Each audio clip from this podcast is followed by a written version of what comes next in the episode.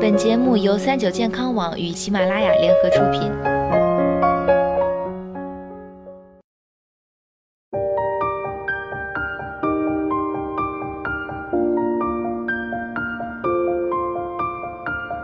Hello，大家好，欢迎收听今天的健康养生小讲堂，我是主播探探。牙结石主要是由食物残渣物、口腔上皮细胞和唾液中的矿物质脱落形成的钙化矿物形成，附着在牙冠或牙齿的颈部，一般的颜色是白色或黄色，如果吸烟呢也会变黑。它主要分为上牙龈结石和龈下结石。上牙龈附着于牙齿的光滑表面，容易脱落；而如果是龈下附着于牙齿不齐的牙石，因为贴近穴位，所以不易脱落。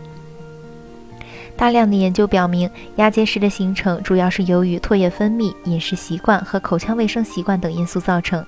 牙结石的发生有两个条件：一个是口腔中的酸浓度，二是它存在的寄生体。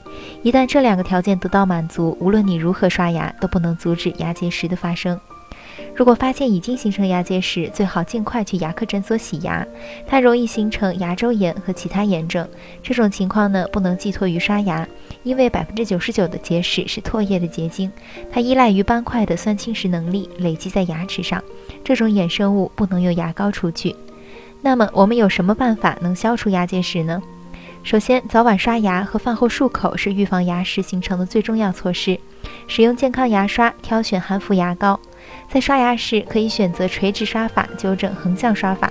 这不仅可以去除食物残渣和牙菌斑，防止牙垢的形成和沉积，还能按摩牙龈，增强牙周炎抗性。其次，在日常生活中也要特别注意饮食要合理健康，荤素占比要规律。